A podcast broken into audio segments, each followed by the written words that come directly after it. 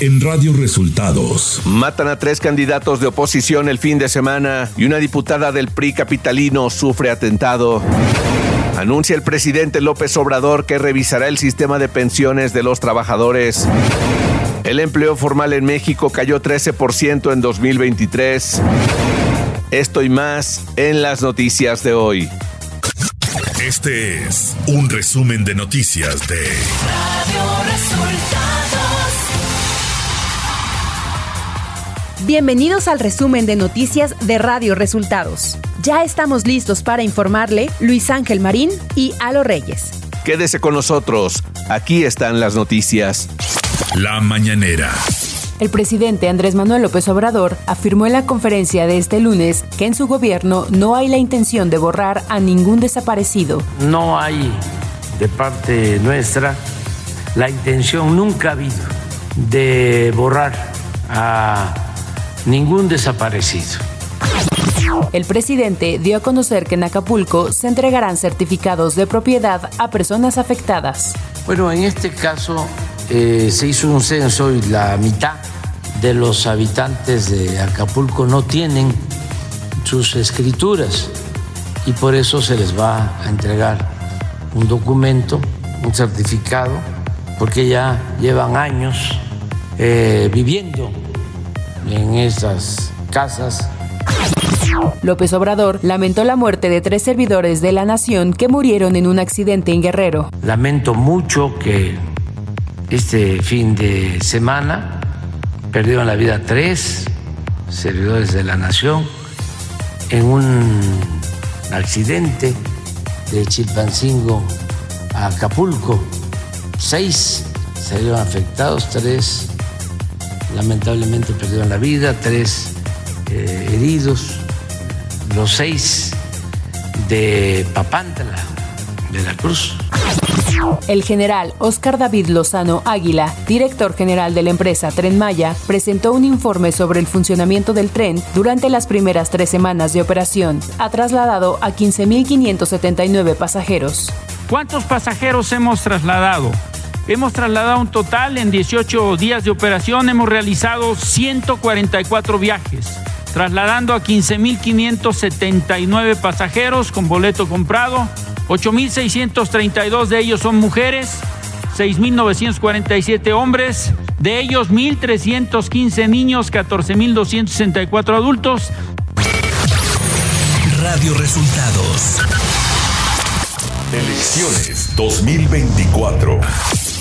Tres candidatos fueron asesinados en los últimos días en México. Se trata de Sergio Hueso, aspirante a la alcaldía de Armería Colima, de Movimiento Ciudadano, David Rey González, presidente de la Unión de Ejidos de Suchiate, Chiapas, y aspirante a la alcaldía por la coalición Fuerza y Corazón por México. Además, el regidor panista de Cuautla, Morelos, Alfredo Giovanni Lezama, fue asesinado a balazos el 4 de enero. Este sábado 13 de enero, todas las embajadas y consulados de México en el exterior llevarán a cabo una jornada especial de credencialización para que los mexicanos en el extranjero puedan votar a tiempo en las elecciones de 2024, informó la Secretaría de Relaciones Exteriores. Además estarán disponibles los trámites de pasaporte y matrícula consular, fe pública y registro civil en oficinas seleccionadas. Al encabezar una asamblea con militantes de en Estado de México, Claudia Sheinbaum Pardo, precandidata única a la presidencia por Morena, PT y Partido Verde, afirmó que está totalmente de acuerdo con la iniciativa de ley que va a enviar el presidente López Obrador para que el salario mínimo aumente y nunca esté por debajo de la inflación. Xochitl Galvez Ruiz, precandidata de la coalición Fuerza y Corazón por México, afirmó en Pachuca que es grave y delicado que tres aspirantes a cargos de elección popular emanados de la oposición hayan sido asesinados en los últimos días. La Comisión Nacional de Elecciones de Morena anunció los resultados de las encuestas para elegir quiénes coordinarán la defensa de la Cuarta Transformación en las alcaldías Tláhuac e Iztapalapa. En el caso de Tláhuac, será la actual alcaldesa Berenice Hernández, Aleida Alavés, actual actual vicecoordinadora del grupo parlamentario de Morena en la Cámara de Diputados, buscará ocupar el lugar que dejó Clara Brugada. Además, la Comisión Nacional de Elecciones extendió el plazo para la publicación de las solicitudes de registro aprobadas en el proceso interno de selección de Morena para Ciudad de México, Jalisco, Tabasco, Yucatán, Morelos, Puebla, Durango, Aguascalientes, Chihuahua y Colima. Inicialmente la fecha era el 3 de enero y se ha modificado para el caso de la Ciudad de México al 14 de febrero, mientras que para Colima será hasta el 3 de abril. Nacional. En la conmemoración de los mártires de Río Blanco en Veracruz, el presidente López Obrador dio a conocer que enviará una iniciativa de reforma para que el salario mínimo siempre aumente por encima de la inflación. Además, anunció que revisará la contrarreforma laboral del expresidente Ernesto Cedillo sobre las pensiones y enviará una reforma de dicha legislación, la cual sostuvo es contraria a los intereses de los trabajadores. La ministra Lenia Batres Guadarrama solicitó a la presidenta de la Suprema Corte de Justicia de la Nación, Norma Lucía Piña Hernández, que instruya a la Dirección de Recursos Humanos del máximo tribunal a fin de que se le asigne un salario que no supere los ingresos que obtiene el presidente de la República. Además, pidió se le inscriba al ISTE para recibir atención médica y no en servicios médicos privados. La Secretaría de Educación Pública informó que este lunes 8 de enero reinician actividades escolares 24.093.801 estudiantes de primaria y secundaria luego del periodo vacacional de diciembre. Por ello, autoridades de distintos niveles de gobierno implementan operativos para resguardar la seguridad de los millones de alumnos y sus padres durante el regreso a clases. Ciudad de México. La diputada del PRI en la Ciudad de México, Guadalupe Barrón, denunció este domingo que su vehículo fue baleado la madrugada afuera de su domicilio. La camioneta presenta seis impactos de bala. Ante esto, el presidente del PRI, Alejandro Moreno, señaló que la diputada Barrón recibió mensajes intimidatorios donde le advierten que no se presente a la sesión de este lunes en el Congreso Capitalino, donde se votará la ratificación de la fiscal de la capital, Ernestina Godoy. El secretario general del PRI en la Ciudad de México, Tonatiu González Case, fue detenido este sábado. En un comunicado, la Fiscalía Capitalina aclaró que no se trata de una detención, sino que solamente Armando Tonatiu González Case fue presentado ante el Ministerio Público como parte de una investigación por el delito de trata de personas. Alcaldes, diputados, senadores y presidentes de los partidos de oposición señalaron este hecho como una forma de presión por parte de la Fiscalía previo a la ratificación de Ernestina Godoy en el Congreso Capitalino. Información de los estados. En un ataque con drones, al menos a 30 de una comunidad de Tlacotepec en la Sierra de Guerrero fueron asesinados. Esto lo denunció el Centro de Derechos de las Víctimas de Violencia Minerva Bello a través de su director, el padre José Filiberto Velázquez Florencio, quien informó que en la comunidad Buenavista de Luz Hurtado se preparaban para un festejo y comenzaron a lanzar explosivos por medio de drones. Además, había hombres armados quienes comenzaron a dispararle a la gente. La tarde de este domingo, una serie de vehículos fueron quemados por sujetos armados al menos en 13 diferentes puntos del estado de Guanajuato, en los municipios de Celaya, Juventino Rosas y Villagrán, quienes incluso dispararon con armas de fuego en contra de civiles. Los criminales dispararon contra una unidad del heroico cuerpo de bomberos de Celaya que acudía a apagar un coche incendiado, matando a uno de sus elementos, de nombre Felipe Jiménez Sánchez, quien recibió tres disparos en el pecho. Pese a ello, no existe un reporte oficial de heridos o muertos. La detención de un integrante del cártel de Santa Rosa de Lima, conocido como el Monedas, habría desatado la conflagración en donde se enfrentaron sicarios contra policías y fuerzas federales, dejando indefensa a la población civil. Hay videos que muestran el grado de violencia que azotó a la población en esos momentos.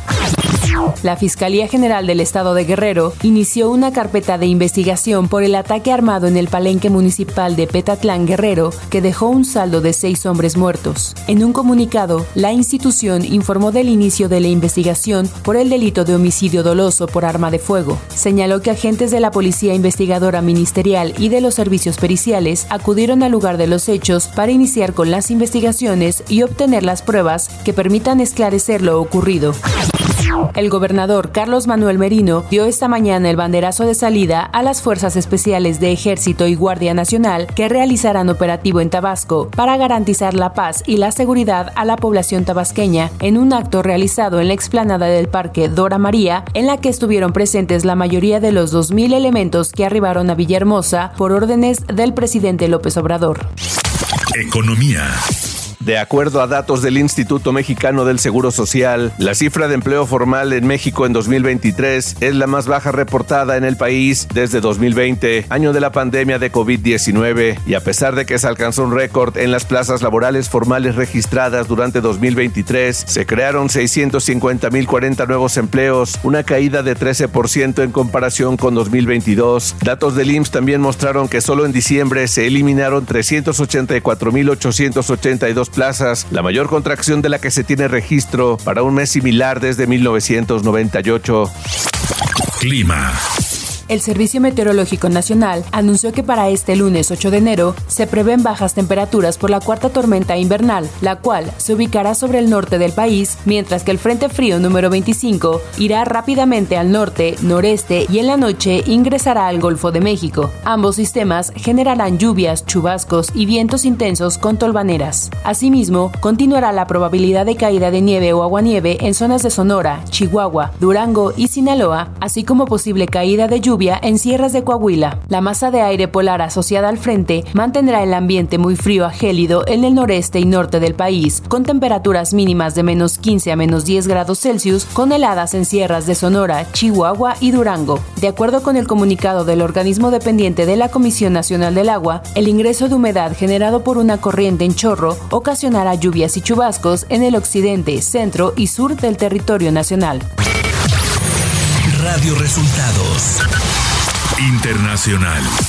El expresidente de Estados Unidos, Donald Trump, pidió a Joe Biden, su principal rival político y presidente del país, que libere a los seis detenidos del 6 de enero del 2021 que irrumpieron en el Capitolio para desconocer las elecciones presidenciales desde un meeting de Trump en Iowa. Abogó por casi 1.200 trompistas que incluso causaron un juicio por el delito de interferencia electoral.